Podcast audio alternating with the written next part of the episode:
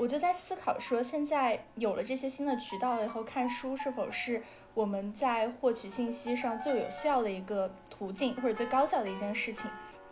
然后他们就创了一个十人精品小群，然后群名叫“不读书会变蠢”。这个实行了两周吧，我整个人对读书的厌恶点就达到了一个巅峰，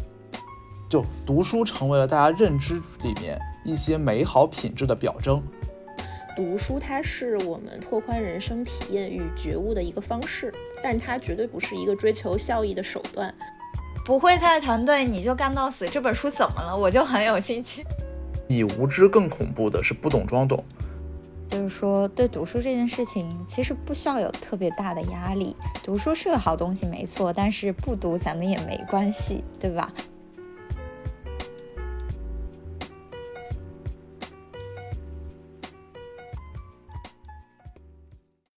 ？Hello，大家好，我是 Emily。Hello，大家好，我是 Oliver。Hello，大家好，我是 Wendy。Hello，大家好，我是 Vivi。欢迎收听四分之一 Quarter Life 的第五十三期节目。然后这一期节目我还是四个人在线上录制啊。这一期想跟大家聊一聊关于读书的事情。之之所以聊这个事情，这是一个。呃，延期了很久的选题，本来世界读书日的时候，我们可能就想着说要不要搞一个读书相关的，结果一直延期延期到现在才跟大家聊这个话题。但是鉴于大家疫情都在家，应该会有比较充足的时间去，呃，或者比较多的闲暇时间，可能去干一些读书啊或者兴趣之外的事情，所以想趁此机会跟大家聊一聊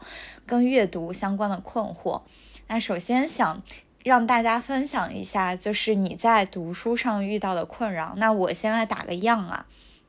我个人最近。在家的话，我发现我越来越难读进去那种特别文学类的书籍，就是那种散文，像朱自清的《背影》之类那种情节很很少的，但是文字很优美的。我现在只能那个脑子就需要比较强的刺激，比如说去去读那种情节非常跌宕起伏，就一波三折，你一章一章之间必须有一个悬念，要不然我读不下去，要不然就得读那种社科类的。嗯，能让你的脑子一直在进去去想的，这是我的一个困惑。就现在脑子可能需要比较强的这种刺激，然后另外一个就是我现在有点，呃。没有读书的习惯，就是可能读一阵儿，最近这一阵儿就完全不想读书，因为最近的兴趣点在看追一个剧上，呃，但是过一段时间之后，我可能又会报复性的连续的看一段书，所以就没有一个长期的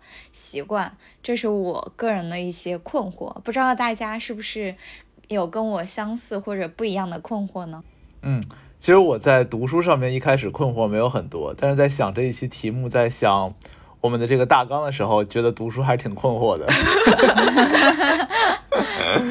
不好意思，唤起了你的这些困惑。对，我觉得对我来说，现在最大的困惑是因为我本来其实有读书的习惯的，可能每天大概要读个一个小时到两个小时，就是固定的这样去读。但是因为最近项目比较忙，所以每天有的时候保持保证不了这个读书的时间。那反而有的时候会找个十几二十分钟、半小时读一读，那觉得今天好像没有完成任务一样的感觉，就会觉得读书的时间有点少。然后第二个是说，我现在其实读书读了很多是纸质书嘛，那么纸质书有一个很大的问题是说，呃，当我们看到一些尤其大部头的著作，它多多少少都会有引用，那么你知道纸质书的那个引用就特别的不不读起来很麻烦，就你看到个十一，你要到后面的编辑去找那个十一对应的是什么。然后更那什么的，它有可能是那种论文的引用格式，它标了个哪一本书的第几页这样子，你也不知道它原文写的是什么，你就可能还要上网上去查。那 even 是电子书的话，你有的时候点过去，它可能也直接不能 link 到你想看的那个原本的内容，反正这个还挺烦的。就是主要是每一本书之间，它那个知识网络的连接和衔接不是很通畅。你想找一个同话题的，或者是对于某一个信息点做延展的阅读。还是需要一些 effort 去去去找的，还挺烦的。我觉得这两个是我现在比较大的困惑。我想插一句，就是很怕这种读书有种在我在写论文时候的感觉，要看引用，然后再去翻那个原文出来，然后再去看那那个文章的这个这个具体的内容。我已经很久没有这种写论文式的读书方式了。我前两天看了，回顾了一下之前有一个笔记，我觉得特别像韩帕那个读书的方式，就是有个软件不是叫 Margin Note 嘛，就你写完一个、读完一个知识点，它会变成一个小卡片，然后你可以把它连成思维导图。刚刚韩趴讲的时候，我就觉得他脑子里面有一个思维导图。我刚刚听完韩趴说了之后，我发现我就完全没有韩趴这种困惑，因为我看的书几乎都没有引用，就是 我发现我看的很多的那种都是很。就是真的是所谓的闲书，就就我看的名字都很奇怪。最近刚看了一本书，叫《鳗鱼的旅行》，它就是讲这个鳗鱼，它是一个偏科普类的，然后它就是讲这个鳗鱼一生是怎么样度过的，就就没有什么引用，然后包括还有很多什么。什么就各种各种险书，真的都是因为都是这种小说呀，或者是这种偏那个叙事情节的，所以其实我看的时候就非常顺畅，就有点像那个美丽姐那样，就是情节性比较强。对，因为我我觉得，因为这个可以反映出我的一部分困惑吧，就是因为确实工作占用了我太多的专注力了，所以其实我很难在。就是日常生活中在读书上保持一个高的专注度，所以就希望那种我读的东西呢也是偏生活气息的，然后少动一些脑子。对，就就很难，就是我在日常生活中还读进去，比如像什么那个，呃，钢就是有有一本书叫什么，那个名字我不太不太确定啊，叫什么钢铁枪呃枪炮与病菌是那个吗？就是那种枪炮、病菌与钢。对对对对对，就是这本书。我发现，就是如果我在日常生活中去，就是尤其是工作完之后的双休末之类的，我去读这种书，我我可能是读不进去的。对，然后这里面还有一个，就是我日常生活中遇到的一个非常鲜活的例子，就我跟大家分享一下。就我之前在刚刚。嗯，应该是入职之前吧，不是有很多那个空闲的时间嘛，然后呢，就是也有一群这样都比较空闲的人，嗯，然后大家呢就彼此说啊，我们一定要自驱，哎，我们要这个互相鼓励，我们要读书，然后他们就创了一个。十人精品小群，然后群名叫“不读书会变蠢”。我昨我昨天 我昨天在准备这个 topic 的时候呢，我就真的就是突然想到，然后就回去搜，然后我还看了一下当时那个群公告，我真的觉得呃，现在看来就特别的有意思。我给大家就是稍微说一下我们的群公告。首先，第一是你每周要自行阅读一本书啊，然后每周日呢是讨论日，你要在这个群里输出你对这本书的一些观点或者是这个心得。然后，如果你连续两周不输出观点，你就会或者你不读书，你就会被踢出群。然后被踢出群之后呢，你需要冻结两周 才可以申请加入。对，就是这样一套非常。呃，系统性的群规设计，然后就看似就是是一种就是非常能够督促，然后有效督促大家读书的这个方式。但其实我当时发现，呃，应该是这个实行了两周吧，我整个人对读书的厌恶点就达到了一个巅峰。就我会觉得说，就是真正喜欢的事物就是不能够被惩罚的嘛。就因为这只就好好比健身，如果你某一天你跳了一个什么这个。恶魔帕梅拉，你发现那个特别特别累，这种时这个时候你是很难坚持下去的。所以我就觉得，你干什么事情也好，坚持什么习惯也好，一定是有一个自己舒服的方式的。读书也是，你可能是有自己舒服的读书习惯也好，或者是读书的题材也好。就如果这个事情变成了一种惩罚，就让我觉得这个就非常的就。就就让我非常的难受，然后以及就很难坚持下去。然后，但是我会发现，就困惑是现在好像大家真的都在用这种方式，然后去彼此道德绑架。所以我就现在就非常觉得非常厌恶这种形式。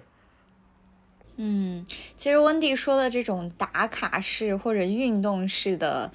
呃，类型的这种形式可以用在很多方面，像什么减肥啊，或者运动啊，或者是看书啊。对对，这些打卡式的方式，我其实一直觉得它的利那个差的弊处是多于它的好处的。它的好处可能是你有一一群人跟你一起在做做一件事情，可能更容易坚持下去。但是它的弊处也很强的地方是在于它忽视了每一个人的。特殊性就是，比如说拿运动、拿减肥来说，那有些人可能就喜欢短平快，我十天、二十天，我非常极度的这种虐待自己，然后达到一个怎么样的成果目标。但是有一些人就是想要我细水长流，我慢慢的我养成一个，比如说易瘦体质这样子的。那你这样同时把他们拉在一个这个集中营里，你可想而知，对两拨人可能都不是一个最有效的方法。嗯。就所以，我一直对这种所谓的打卡式，我也没参加过任何一个打卡式的群，可能除了高中参加过那种什么打卡式背单词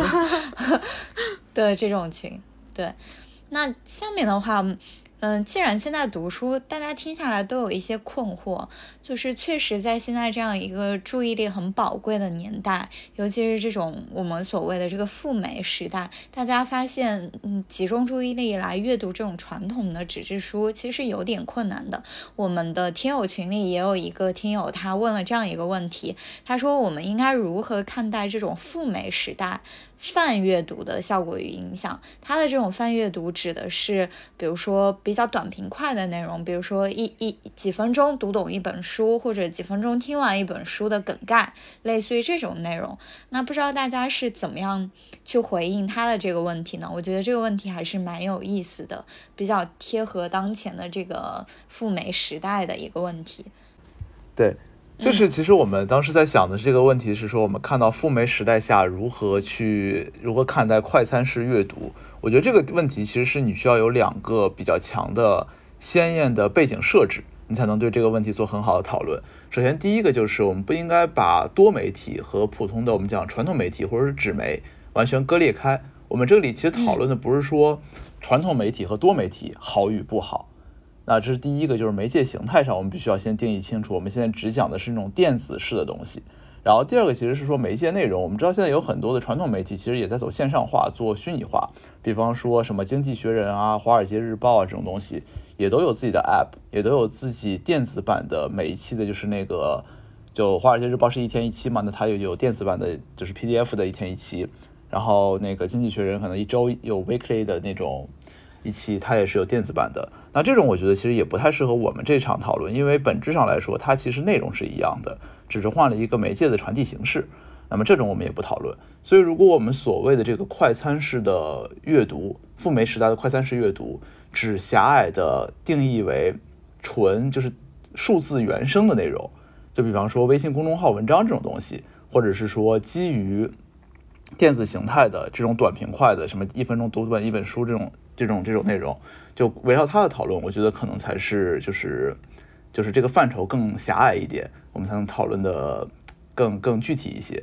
然后就如果我们以微信公众号文章为例，我会觉得这种阅读形式是有两个好的地方，也有两个不好的地方。先讲好的地方，我觉得第一个对我来说，我觉得最好的地方就是说，因为受限于它的篇幅和手机这种阅读形式，你可以快速的滑动，你可以非常非常快的看到。这篇文章的行文的逻辑，这其实是两个。第一个是说它的逻辑结构是总分式的这种归纳式的，还是说它是有一些演绎式的推导过程？那这个你是非常呃容易就能看得出来的，它的行文的方式，它的文章的结构。然后第二个，你也可以清晰的看到，就是说这个文章到底在写一些观点的时候，它是有引用一些事实或者说已有的观点来佐证或者来讨论的。还是像绝大部分的微信公众号自媒体的文章一样，就是在做一个单向式的情绪的表达。那么你其实也很很快能判断出来，这个内容是说理性的还是说情绪的。那这样的话，对于我来说最大的好处就是，我稍微划一划那个文章，我就很快能判断这篇文章值不值得我读。那有一些呢，就是尤其在疫情期间，大家看到很多这种文章，那么就是东找一张截图，西找一张截图拼在一起，加了一些自己。你可以叫它煽动性的，或者是比较有同理性的这样的文字进去。那这种文章对我来说，我觉得就不值得读。它只是把我在各个群里面看到的小道消息汇总，然后把那个情感的密度提高，再打我心的一下。那这种我其实可读可不读。但如果你发现它的论证结构是比较完善的，且里面会有一些到处引用的数据啊，或者是引用了其他其他人的观点啊，这种，那可能我觉得他是做了一些知识的整理和信息的收集的。我觉得这个可能值得花点时间去认真读一下。这第一个就是你很很快就能判断一篇微信公众号文章质量高低。就如果你读的够多的话，那其实这个在我们看书的，尤其大部头著作的时候，你是做不到嘛。比方说像温迪刚刚讲的那个《枪炮钢铁卫兵军》，然后其实写这种大历史的书还有很多，黄仁宇有很多本，然后包括那个彭木兰有《大分流》，那这种书动辄三四百页，你光看到很多人说它好，你不自己看个两百页，你可能根本不知道人在说什么。那这种其实三炮就是说你的沉默成本有点高嘛。这是第一个。然后第二个，我觉得微信公众号文章好的地方在于，它可以用它的广度胜过它的深度。就我们都承认，无论是什么主题的微信公众号文章，把那篇文章和相关主题的大部头著作去比，在信息的密度和论证的严密性上，它是肯定比不过那个大部头著作的，不然它自己就出出出书了。但是呢，用微信公众号这种形式，我们可以在短时间内接触到非常非常多不同维度的信息，而且是一些不同领域的信息。比方举个例子。就我前前些天在看那个书叫《呃基因论》，那么那个书就是它虽然是以怎么讲生物历史的描述方式，没有很多的专业内容，但我看起来还是很累。作为一个文科生，我连那个什么 DNA、RNA 什么结构我都搞不清楚，那么你直接去把那个当做一个基础的先验概念来跟我讲，我就根本看不懂他在说什么。但是呢，有一些科普性的微信公众号文章，给你讲一讲这种生物学的小知识，给你讲讲这种疾病的小知识。那么它，你说它深吗？它肯定不深，它就是基最最最基础的科普。你说它真正符合前沿的学呃学界的理论吗？可能也不一定，可能它也是一些 stereotype。但是对于我们这种外行者，或者说看这东西只是为了满足自个儿的好奇心，那我觉得看看这种散的快的东西没什么不好的。你不可能什么的什么信息的获取都用都看那种非常非常高门槛的事情来进行，这个其实做不到嘛。所以我觉得你想用它来拓宽你的信息网络，我觉得还是蛮好的。那相对相对而言，这两个就注定了说，这种赴美时代的阅读就会有两点不好。第一个就是像刚刚说的，你虽然可以很快的判断那篇信息的质量是高还是低，但是平均而言，我会觉得在微信公众号这个生态里面沉淀下来的文章内容，大多数质量没有那么高。就一方面，这个质量是说。呃，坦白讲，有一些人，我觉得他不具备写这些东西的能力，他只是作为一个自媒体，他去写这个东西。然后第二个是说，有一些人其实有非常多的真知灼见和基于庞大的实践经验总结下来的这些观点，但是受限于这种文体形式和他自己的一个表达目的，他没有追求论证上的严密性，它只是作为一个总结和输出。那么你这个读起来有点不知所以，就是为什么 A 就是 B？就这这种这种推导逻辑，他没有去论证，他可能通过他的时间来总结下来的。所以总的来说，我觉得它的平均质量没有那么高。然后其实相对来说，就是说，因为我们知道它是一个快餐内容嘛。首先第一个，我们对于快餐的时候不是那么的重视。就我们去吃一个 fine dining 和我们吃一个 KFC，大家的态度和精神肯定是不一样的。那同样道理，你对快餐的买单意愿和为愿意付出的物质回报。和这种更加沉淀沉浸式的内容其实也是不一样的。那其实就坦白讲，就是如果我们都不愿意为快餐内容买单，或者我们都不重视快餐内容，那么同样就没有人认真对待快餐内容的生产，所以它的平均质量可能是低的。然后第二个就是说，我们听过一个词叫心流状态。就心流状态对于大多数人来说，你想进入那个心流状态，你需要一个相对长时间的沉浸式的呃 engagement。跟就是融入沉浸式的这种体验，你才有可能融入心流状态。但是因为我们在看这种无论是信息流的信息流的东西也好，还是微信公众号也好，它的优势是它的散、短、快，但相对来说它的劣势就是你不停的在做转化。你今天看看基因，你下一篇文章看看历史，你再下一篇看看时政分析，那么这样你看下来就使得你在不同的话题之间跳来跳去的。你没有办法沉浸到每某一个话题里面的沉浸思考，你没有办法基于某一篇某一个话题某一篇内容的逻辑链做延展，那这样读起来其实你就没有什么心流状态。那根本你十篇文章读下来以后，你好像觉得自己看到了很多信息，过十天以后都忘了，因为你没有把那些知识点放到自己的逻辑链里面去 run，所以就就流过就流过了。我觉得这个是它的比较两个大的比较的缺点。对我其实想先回应一下，就刚那个韩派不是讲了一点，就是说其实公众号发布的这个文章，它本身这个作者他的背景以及他是否有能力，或者他是否有真的有具有这种代表性去发这个文章，这个其实是质疑的嘛。因为我觉得就公众号它其实是一个真的是非常低成本以及低门槛的事情，包括你的产出也是低成本的。就相比于来说，呃，可能比如说你写书，那那其实这些书的背后。都是有非常严格的这种产业链的，就比如说你要做这个写出来要做校对，有编辑行业做校对，然后你还要去有这个版税，然后去把这个东西呃印出来，然后又包括你的什么。一些纸张成本之类的，就那写书其实是一个比较高成本的事情，那相对来说，他也要为他的这种产出负责嘛。就如果你写的不好或者写的不对，那当然会受到很大的质疑，然后以及就没有这个这个经济效果是非常直接，就是没有人买你的书。但是公众号这种东西，就是你有的阅读量在那儿，你你说它好还是不好，黑红还能红，就是它的这个产出是非常低成本的。所以其实呃，我觉得这也是快餐式阅读的一个。呃可能说弊端吧，就是说确实发布这个信息的人，他本身的背景就会比这种传统这种纸纸张时代的这种书籍，这个背者的这个背景更加的可能说需要你在。额外的去考察这个作者是否有能力，对我觉得这个是其中的一个弊端。然后第二种是，就是我其实我不知道我跟大家的这个快对快餐式阅读的理解是否一样啊？就我觉得快餐式阅读在我看来有一个非常明显的特征，或者是有其中一个特征是它是一种二次的理解，就是它可能是甚至是三次或四次，就是它是把一个原始的这种知识或者是信息进行自己的这种加工整。和，然后再可能说。就是传播出来，所以它可能是经过了这样一道二手贩子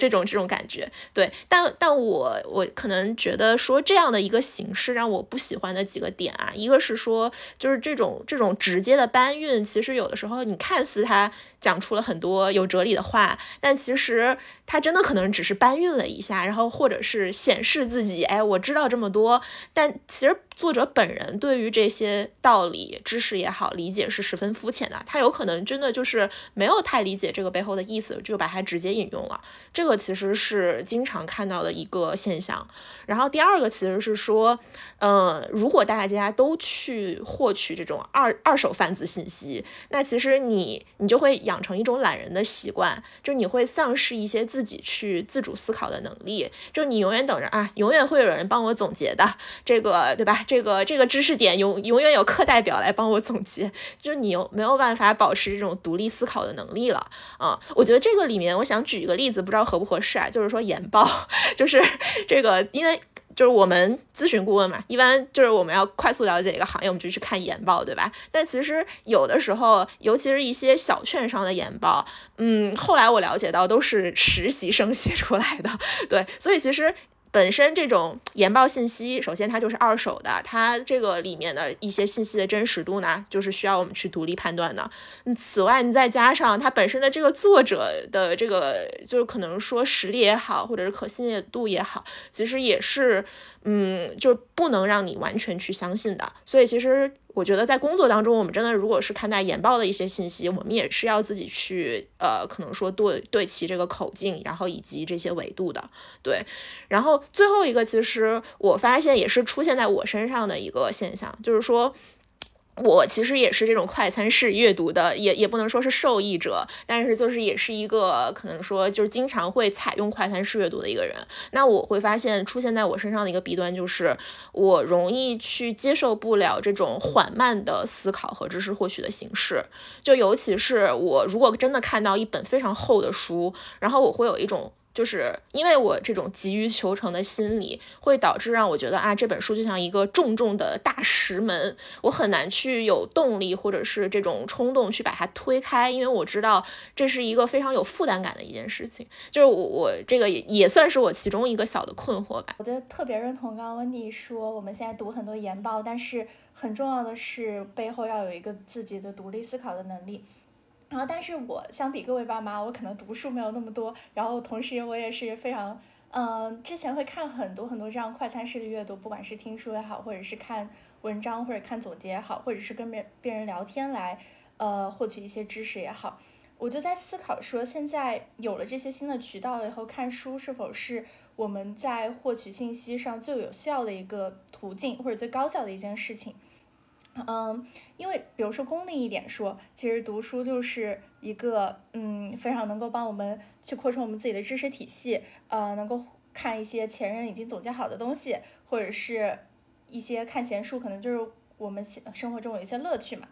那像刚刚说的，我其实跟温迪一样，也是觉得读书有时候是一件非常门槛高的事情，因为我没有一个韩趴那样非常完善的一个知识体系，或者脑子里有个思维导图。或者有时候我们现在的工作会比较零散一点，会涉及到很多很多会议，立马就打断，或者是说平日里面也没有那么大块的时间来读书，嗯，就很难进入到以前可能在做咨询的时候，你可以在飞机上读书这样一大块心流的时间。那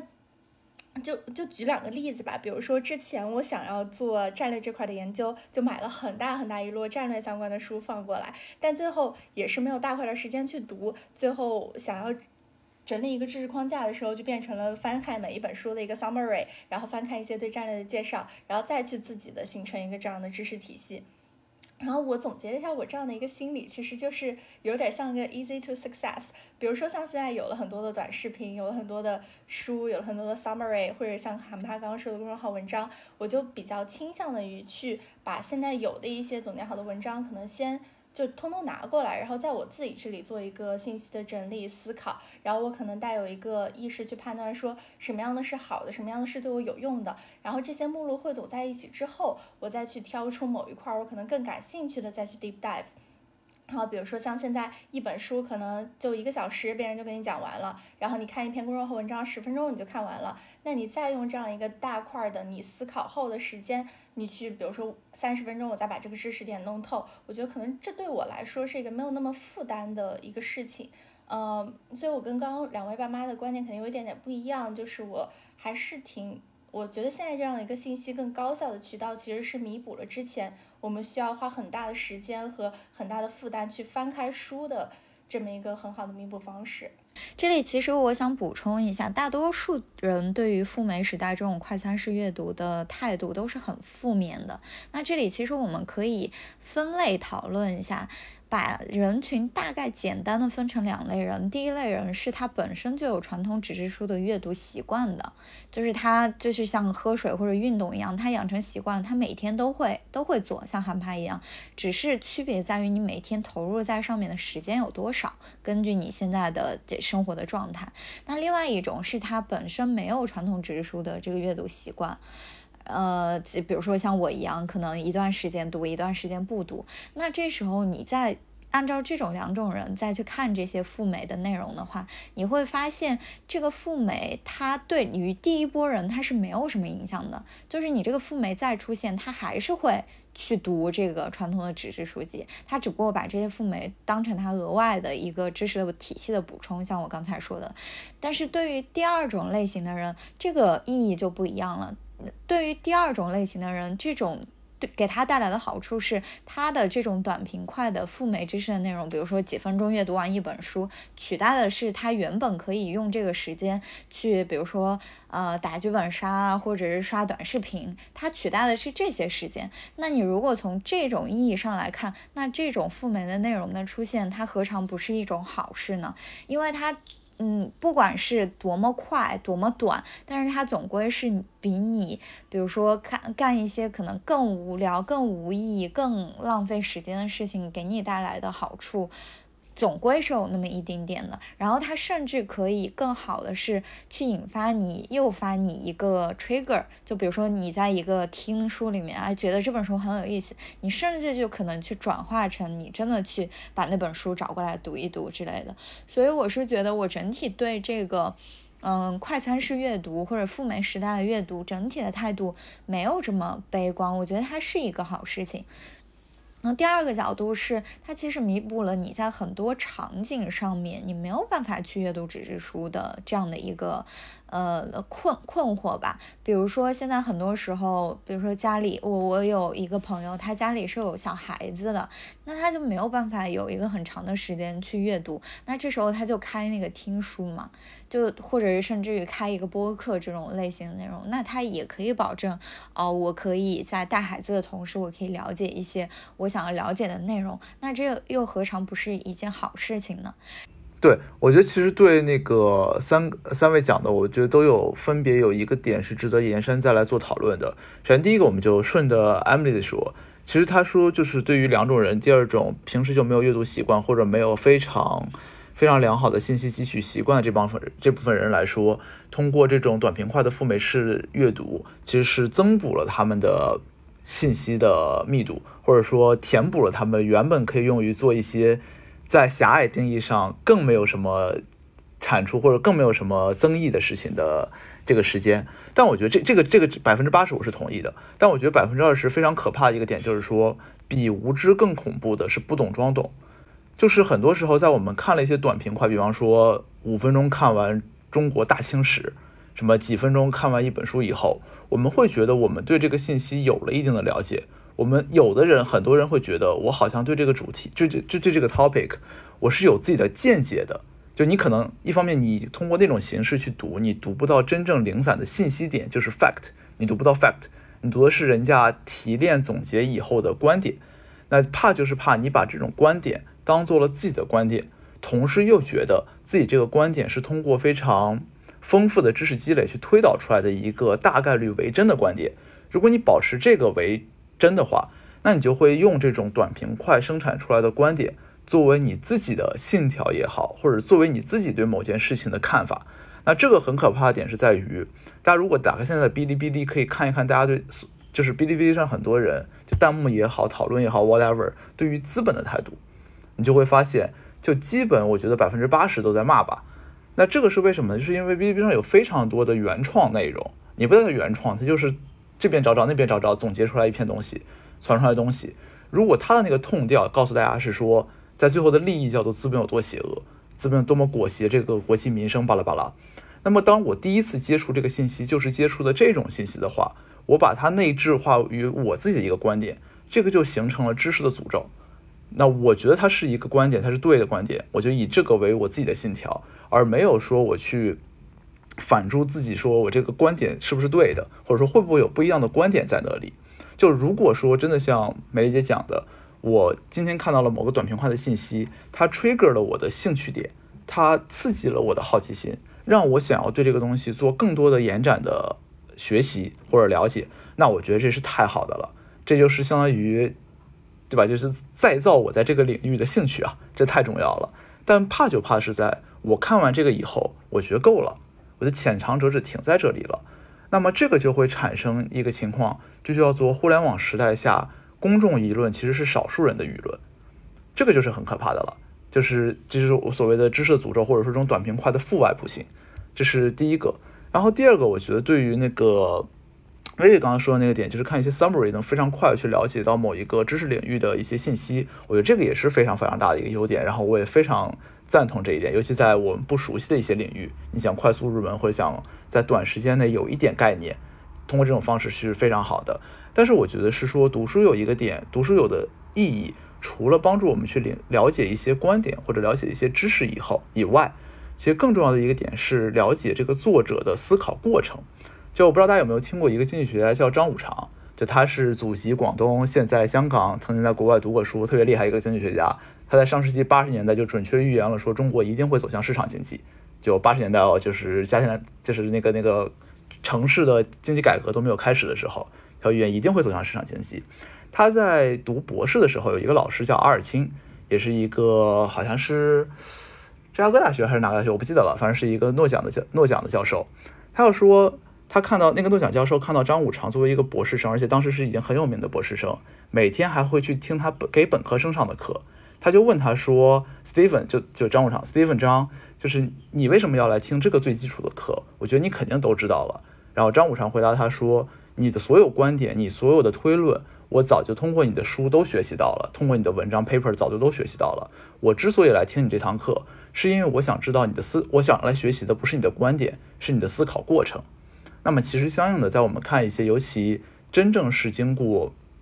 严密的逻辑去推导出来这个结构比较完善的这种书的时候，其实更主要的是学它整个行文的组织方式和学它这个思考的推论过程。这样子，我觉得最大的好处是说，当我们只看一个书的观点的提炼，或者说一个 summary 的时候，我们会很容易丢掉这本书的局限条件。比方说，举个例子，如果我们现在看《国富论》这本书，它里面提出的自由市场是主导一切的神，就类似这种观点，那么我们就会觉得，哦，经典著作都这样说了，那可能我们会怀抱抱持一个说自由市场是一个对的东西，那我们国家干预或者说行政立法这个东西可能没有那么对。但是我们必须要知道，呃，自由市场这件事情是亚当·斯密写在十七、十八世纪的。那你要在他当时的特定的社会环境下，给了他这个外部环境的约束，使得他的思考的方式是基于当时的生产力和生产方式进行的。那么到后面相对来说，我们会有凯恩斯主义，我们会有新自由主义，在随着资本主义的发展以及社会主义或者资本主义的这种交锋过程中，我们把国家和市场这两件事。它之间的界限越来越模糊掉，它越来越融合在一起，可能在某种意义上来讲是形成了更加正确的观点，或者说更加正确的总结，更加正确的结论。那这样的话，如果我们不看原文，我们直接看他的观点，我们不知道这个观点放置在哪个特定的时空背景，在他那个论证体系里面是成立的，相应的我们也就不知道，当这个时空框时空背景做了转化、做了变化以后。这个观点相应的，它哪里还成立，哪里还不成立？那这个是比较烦的一件事情，就会变成我们看名著，名著说了一句什么话，我们觉得特有道理，就奉为圭臬。但是给定约束的变化，这是经济学给定外部环境约束的变化，每个人的行为和理性人的个体，就理性的个体行为会变，会发生转变。那么这个也是很尴尬一件事情。然后对于温蒂说的那个呢，我是说有一点叫做，啊，觉得有很多的这种。这种公众号文章，它不是原创内容，是东搬搬西搬搬嘛？这个就太像我大概一年前、一年半以前刚自己开始尝试写些公众号时候，对于大多数公众号文章的批驳了。我觉得你没有什么原创思路，你就是作为，就是你只是一个信息的整理者、收集和整理者，你没有产出任何的原创性的东西。但后来我今天意识到是说，其实坦白讲，对于人类知识这个领域，或者对于这种写作啊、创作者这个领域。其实与真正完全原创性的东西，如果不是没有的话，也是非常非常非常之少的。就举一个很简单的例子，就有一本书叫《置身事内》，是那个复旦大学梁晓欢教授写的。就最最大家都我我猜大家都听过这个名字，非常非常火。就坦白讲，这本书刚出来的时候我就看过，我自己看的时候我没有觉得这本书有多好，但是后来大家就说特别特别好，以后我又翻过去看了一遍，我就想为什么大家觉得这本书这么好，但我就读不出来它那么好。最主要的原因是说。如果大家看到它每一章节，它是分每个章节去讲中国市场和国家的一个互动关系的嘛？可能有财政、有税收、有什么工程、有什么巴拉巴拉这种东西，劳动力、城乡结构什么的。你如果去看到它每一本书的内容，它后面也会有那个引用。如果你再去看到引用，你会发现它每一章的内容其实是基于非常非常多的文献材料也好、书籍材料也好做总结、汇总、提炼的。那么，就我们以一章讲那个央地关系，就是财税关系那一章为例，它里面的很多观点，甚至不客气的讲，有很多话，基本就是某一本我看过的书的原文，叫《当代中国当代中国的什么央地关系什么的》，我不记得了，反正是讲中央和地方就分税制这套改革的东西，就有很多其实都是基于那个的。然后有很多讲城乡关系，其实是基于陆明教授讲的那个什么大城大国还是大城小国那本书里面的一些观点。大国大城啊，对对对对对，那个里面的信息点的。那因为因为它本身那本书的意义，他也自己讲了，就是一个科普性质的，或者说是作为一个中国特色社会主义 one on one 这种性质，他没有把自己利益说我提出一个特别特别先进的，或者说我特别提出一个特别有启发性的观点。我只是把一些最基本的现状跟大家解释清楚，帮大家入门。那我觉得，如果把这个利益立在这里，读那本书是一个非常非常好的材料。但是问题在于说，如果你的阅读能力，如果你的阅读范围够广，你会发现那本书其实没有原创观点，就是它很多东西都是最基本的东西的总结，包括它里面讲到一些什么合肥政府的这种什么最牛风投政府，然后还有一些这种国家级 FOF 资金的用运运用，那个东西其实对于了解这个东西的人来说就是个 fact，它根本就不是说什么原创性的观点，它也是对于现有信息的收集。那只是说这个把以这个这个 topic 把这些信息分维度的总结进来，它也产它也形成了一本怎么说？对于大多数人来说是很有信息增益的一本书。所以在这个意义上来说，其实 somehow 我觉得对于短平快的内容是做信息的整理，而没有提出新的信息。我觉得这个对我来说我是可以接受的。而且其实如果我们再往哲学上面去推，那如果每个人的自由意志其实是没有那么存在，你的所有的认识都是基于你过往的输入形成的，那其实本质上来说，我们每个人都在做，就当我们在生产内容的同时，我们也都是以过去我们输入的内容为养分的。所以每个人都是一个伟大的搬运者。所以我觉得这个我还是可以，现在有点可以接受，但是那种直接上来抄我是不赞成的，还是要标清楚引用的。嗯，哎，我想跟韩趴针对刚刚 三个问题进行一轮 battle。嗯，就首先那个关于我的那个，就是我刚刚说啥来着？呃，就是阅读，它可能相对于第二人来说，它是增加了它的一个怎么说信息输入的渠道。但是韩帕的一个观点是我不要把我得到的这个观点就当成我自己的观点，不要就浅尝辄止了，然后就不再去探求它的本质了。这个确实，但是这个确实是一个第二第二层的一个事情。然后我这里我这里是很同意的。我想补充一个例子啊，就不知道大家。大家肯定都知道蒋勋说《红楼梦》，就是就一开始的时候，我很觉得《红楼梦》是四大名著嘛，它肯定是经过那么轮历史的检验，它肯定是一个值得读而且很好的书。但是我尝试过大概三五次。我都直接倒在就是就是那个林黛玉进贾府之后就再也没有 读进去过，对，就是然后但是我听蒋勋说《红楼梦》，或者是看一些就是这种文章，或者是这些讲的视频之后，我就发现我就非常能有兴趣的把他的这个事情全部都呃听完。听完了之后，我反而加深了我对那个这个内容的兴趣。然后我进去去聊，然后进去去了解之后，发现哦，为为什么有些学者针对某一些观点不一样的时候，我可能再去去查去看，嗯，大家为什么针对这个事情，为什么后面的一些章回大家觉得不好，然后不好的原因是在哪里？嗯，这个的话就是我会觉得，嗯，第一步你首先要有这个第一步，才会有说我第二步是不是把它当成一个绝对的真理。所以我是持一个怎么说比较比较乐观，你先把这一步跨进去，然后你后面再进行纠偏啊什么的。因为书这种东西或者知识这种东西，是你越进去越觉得自己无知的。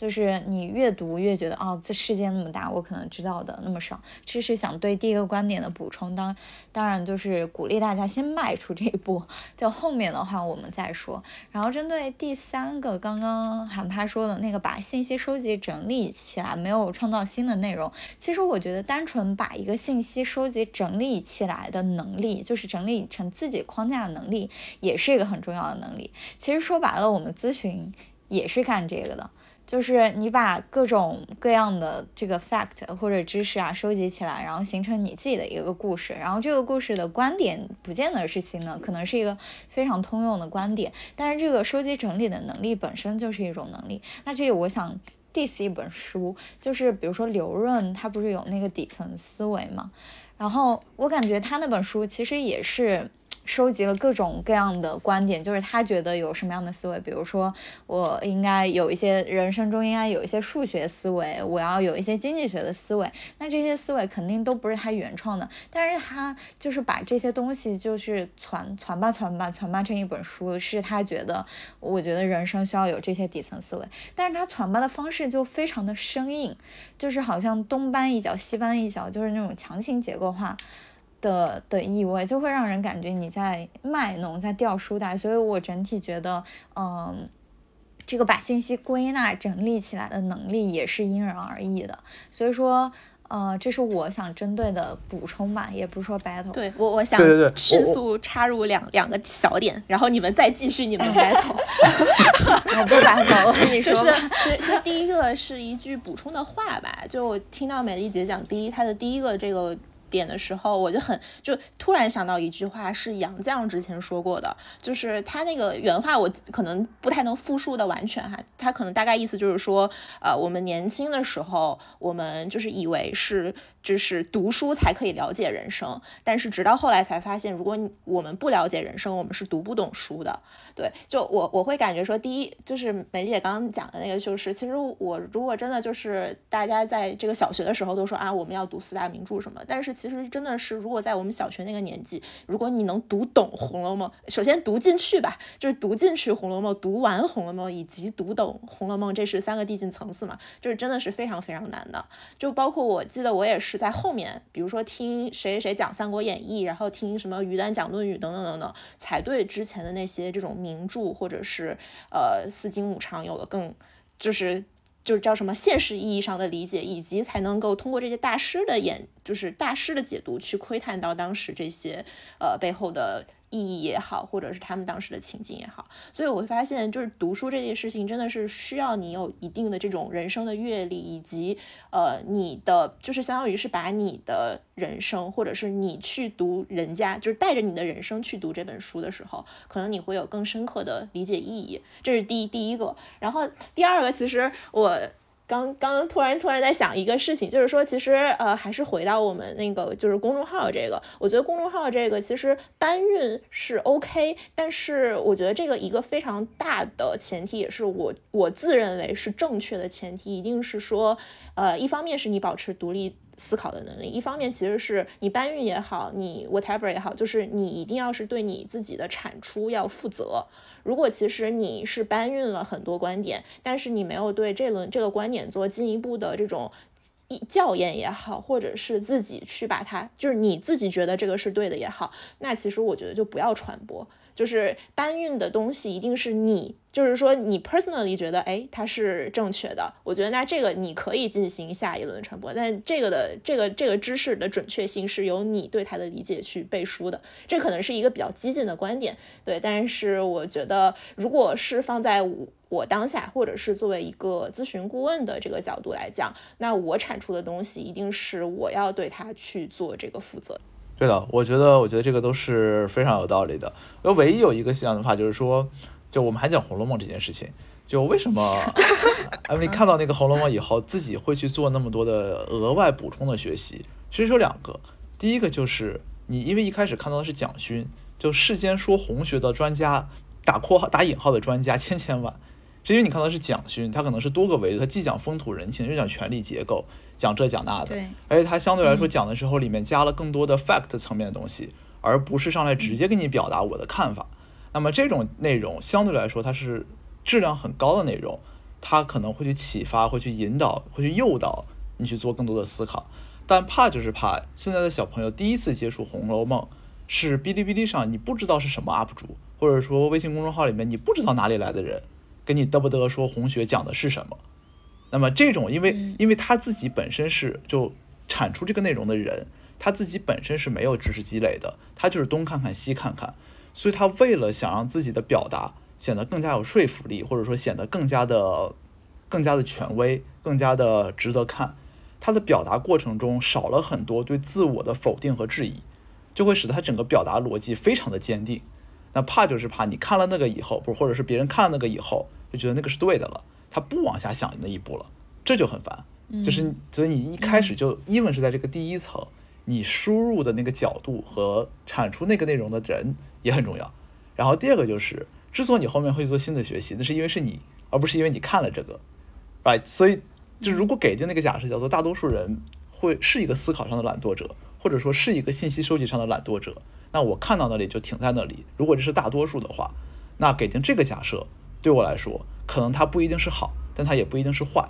坏的一个角度就是说，之所以我们现在看到社交媒体上那么多暴力，其实暴力就呃暴呃残暴的暴力气的力，那么多暴力，其实是为什么呢？就大家只会对两件事情产生暴力。第一个叫做我懂的事情，第二个叫做我认为我懂的事情。那第一个我懂的事情是什么呢？就是我的日常生活，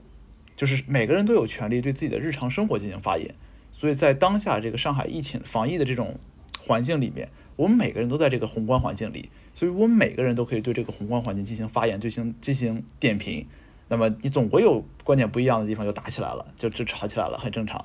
第二个呢是说，我认为我懂的地方，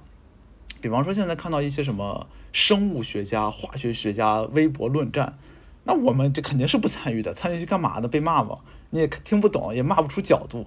但怕就怕说，我以为我懂这个领域，我看过某些观点，哎，这个人正好是跟我说的观点不一样，那我跳进去骂一骂。比方说，还是那个防疫政策，中国有几个人真正能从公共政策的领域和公共卫生的角度来判，甚至是公共经济的角度来判断防疫政策是好是坏？很少人的，尤其参与讨论的人，很少人能做到的。但为什么大家还能参与讨论呢？是因为我看过，在这个维度上面的分析，哎，我就可以去讨论了。那这又是一个我认为我懂啊，然后巴拉巴拉吵起来了，也蛮痛苦的。所以也就只是说，你你把这个作为第一层，想往第二层去推，绝对没问题。但两个假两个前提条件：第一个，你自己本身是这样愿意去思考、愿意去学习的人；第二个，你第一层的输入不能有太绝对化的引导性或者煽动性。对，anyway，但我觉得你这样说是对的，对。同意，同意，对。啊，刚刚这一轮非常的精彩，然后我们下面 收个尾，就是，对，就。既然大家都觉得，嗯，读书这个事情，那虽然读书这个事情，像我们刚刚讲的，有一些可能上观点上的碰撞吧，也不是说分歧。那整体来说，我们从小到大都认为说读书是一个好东西。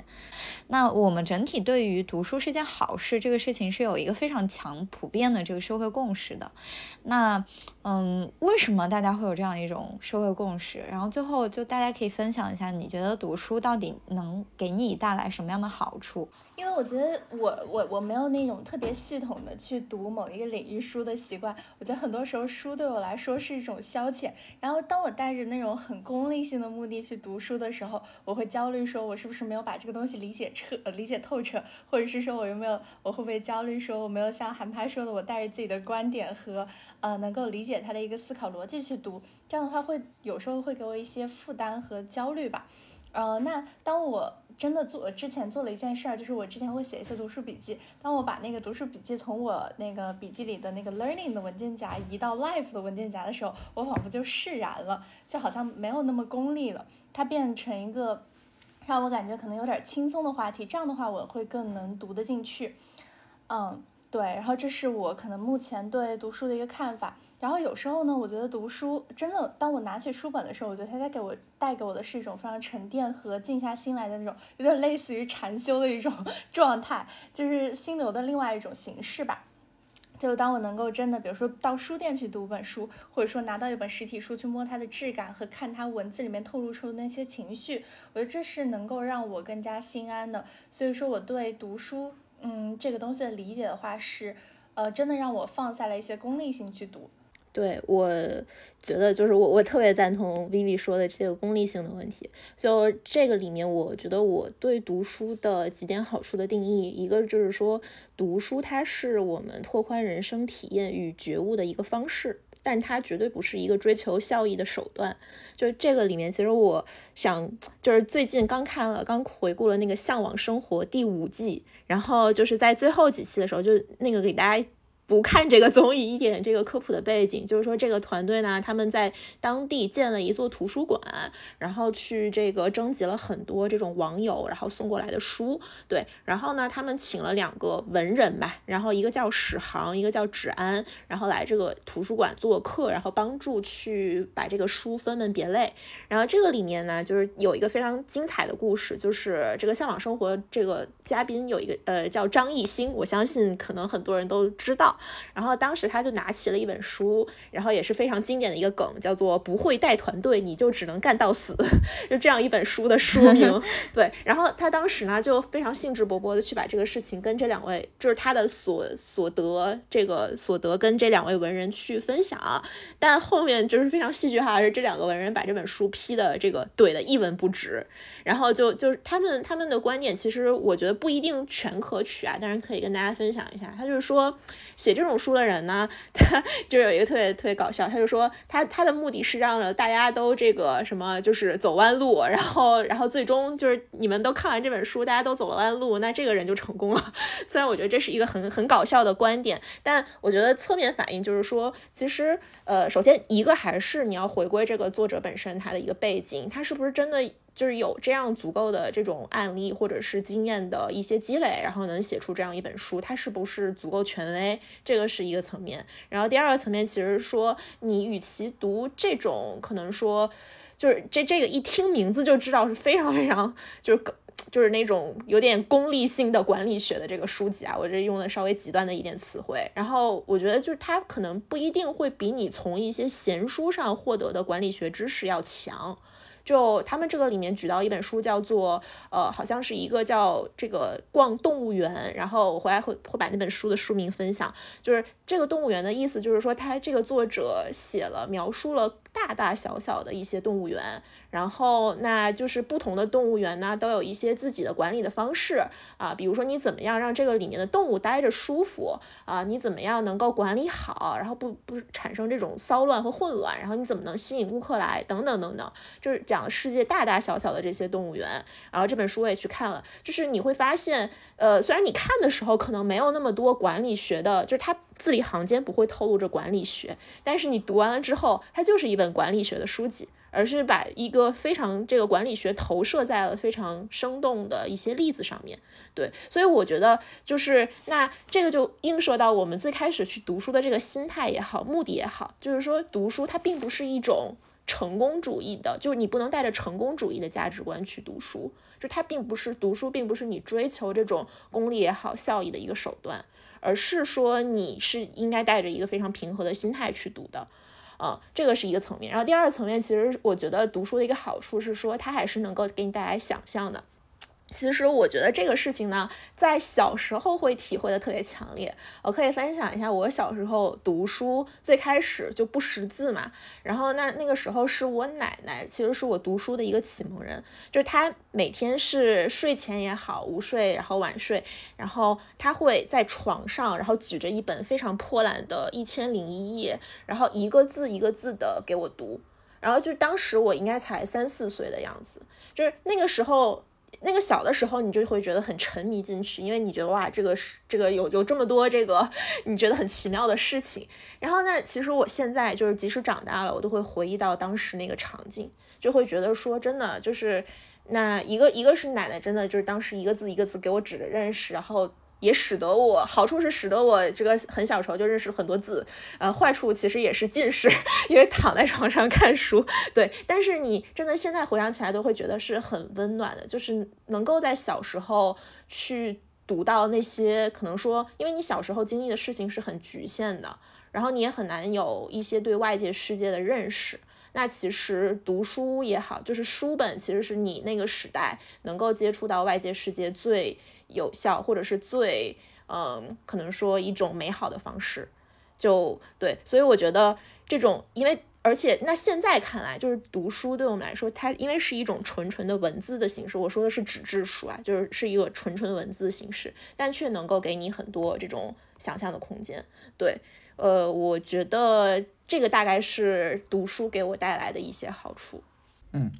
然后对我来说呢，我可能来试图分析或者说分享一下我对于为什么大家普遍把读书作为一个至高正确，或者说为什么读书是一件好事儿，成为了一个社会共识这件事情。我觉得根本上的原因是因为读书把大家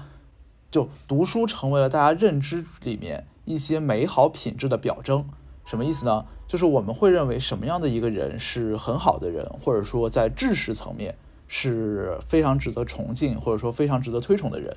首先，第一个，他是一个专注、有专注力的人。呃，读书大家都懂，这是一个相对来说在专注力层面需要比较大的门槛的。就你不能走神儿，你走神儿你肯定读不下去。但是看个短视频、看个综艺节目，你走神儿其实没没问题。所以当我说我在读书，大家会潜移默化的理解为说这个人在读书，这个人是有专注力的人。第二个呢，叫做知识上的好奇心，就是我会对于不同知识领域的。不同知识领域的信息会有，都会有好奇心。就我本职是做什么管理的呀，做经济的呀，但是我同时又想看生物和化学的东西。大家觉得，哦，这个人有可能会觉得他有点 nerdy，但有的人会觉得这个人有好奇心。会很好。就当我们看到一些商业领袖的传记，什么王兴啊、张一鸣，大家会说这个人最大的优点是什么？是有好奇心。那当我读书读不同类型的书，大家会觉得这个人是一个有好奇心的人。第三个呢是说知识丰富，就有一些尤其是大部头的著作，其实它里面有很多的术语和基础的概念，需要你有一定的知识积累才能去读的。那当我去读一些那种书的时候，大家会想，哦，这个人在读，比方讲一本很硬核的书，一本很大部头的书，比方说《通往农业之路》这种书。那可能我假定这个人对自由主义、对这对这种国家集体主义、对于凯恩斯那一套都是有一点了解的。我觉得他是一个知识丰富的人。第四个呢，就是说读书、爱读书的人，大家会把这个跟思考能力强的人划等号。就如果这个人经常读书，他肯定在思考的层面，无论在深度还是广度上面，可能都会比其他人要高一些。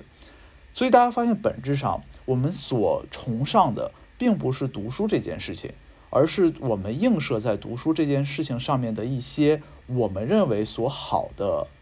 呃，精神特质或者说知识特质。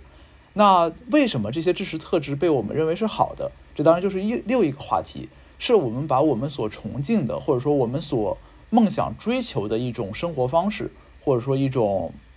一种人格表象，映射到了这些品质上面，或者说抽离出了这些品质出来。那这个对不对？就又又是一个话题了。但说回到读书上面，我们会发现，其实读书和我们所崇尚的这些美好的知识品质，并不是严格的套套逻辑。就它不是说因为读书能推出来这些品质，或者说因为这些品质就能反推回来读书，它不是这样的一一对应的映射关系。就二者不是严格相关的。所以说归到底，如果在这个层面上我们达成共识，我们所要有的是专注力，我们要有的是好奇心，我们要有的是知识网络的丰富，我们要有的是相对深刻的思考能力。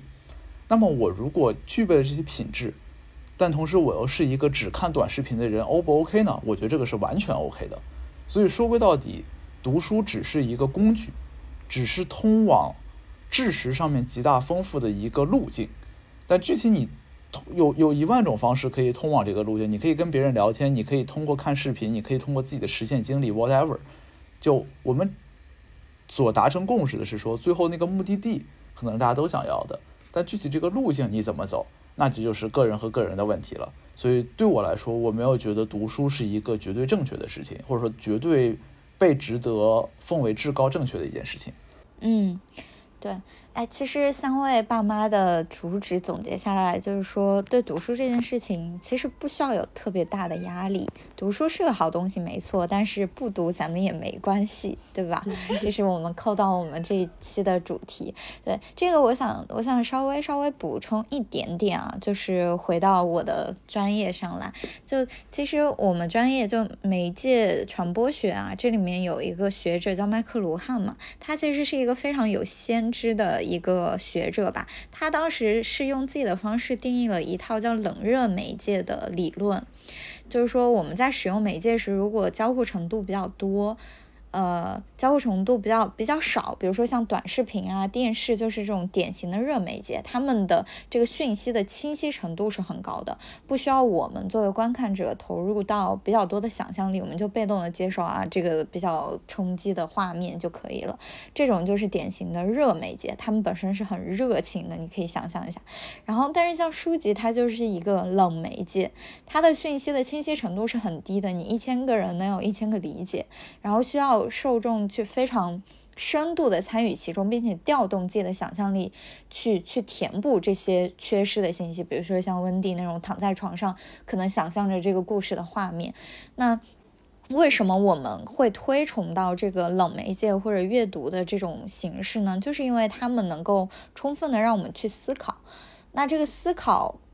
一直以来都是我们人类可能区别于动物，它的动物性身上最最闪耀的一个光芒吧，就是人类它会有这种独立的思考和判断的能力。那也是为什么我们一直去想要推崇就是阅读。但是还是回到呃我刚刚说的，我或者我们这一期主旨想要表达的的，阅读确实是好的，嗯，但是我们。还是那句话，不要特别的有压力，只要找到自己放松的方式，你或者是你自己在任何的其他的事情上面有你自己的建树，或者你本身就已经具备了一些思考或者美好的品质，那你也没必要去给自己特别多的嗯强加性的压力去读这个事情，连那个呃谁那个看理想的人叫什么来着？呃，梁文道梁文道他自己对他自己都说，哦，我觉得我是一个很无聊的人，所以我才会读书。当然，可能是他的自谦啦，就是说这个世界上如果有更多你喜欢并且你愿意去投入专注力，并且你能做好的这些兴趣点，那你也没必要强迫自己去套入到这个普遍的、普世的一个社会认可的读书的这个过程中来。哎，sorry，不好意思我最后再补一句，可能就那个了，嗯就是对于那个美丽姐刚刚讲的麦克卢汉那个冷热媒介的理论，就由那个延展看呢，我觉得最好的状态就是冷读热媒介，冷读冷冷读热媒介，热读冷媒介，什么意思呢？就是说对于一些热媒介，对于短视频啊、视电视啊，或者是那种比较互动性强的表达，或者说比较清晰的表达，我们静下来想一想，他为什么说这句话？他说这句话有没有道理？巴拉巴拉这种就是冷下来、静下来。那对于书籍这种冷媒介，相对来说交互少一点的，我们试图跟作者做一个知识上的沟通，我们跟他聊一聊，顺顺着他的那个表述的思维和论证的逻辑去走，然后把那个东西读热，我觉得这可能是比较好的一个状态。嗯，对，我觉得就是最后最后再为我们这种躺平式读书背背书，好宣这个喊喊口号，对吧？我觉得就是真的闲书真的不可耻，读闲书不可对耻，啊对啊开卷皆有益嘛，就是真的是要用自己最舒服的方式去读，就真的不要被外界影响，也不要被他人绑架。对，想读就读，不读拉倒。不会他的团队，你就干到死。这本书怎么了？我就很有兴趣，想要去读。对，好。好，那这就是我们今天的这期节目。如果大家关于读书有什么困惑，或者是自己的一些新的体会的话，也欢迎在评论区或者加入我们的听友群跟我们分享。那这里一个小预告是我们其实最近开了一个非书的这个听友讨论群，我们也会把每一期的这个呃这个整体的大纲以及下一期的内容的规划发到群里，大家可以自由讨论。那如果大家有兴趣，也可以加入我们的非书群。OK，那这就这样，拜拜。拜拜拜。拜拜。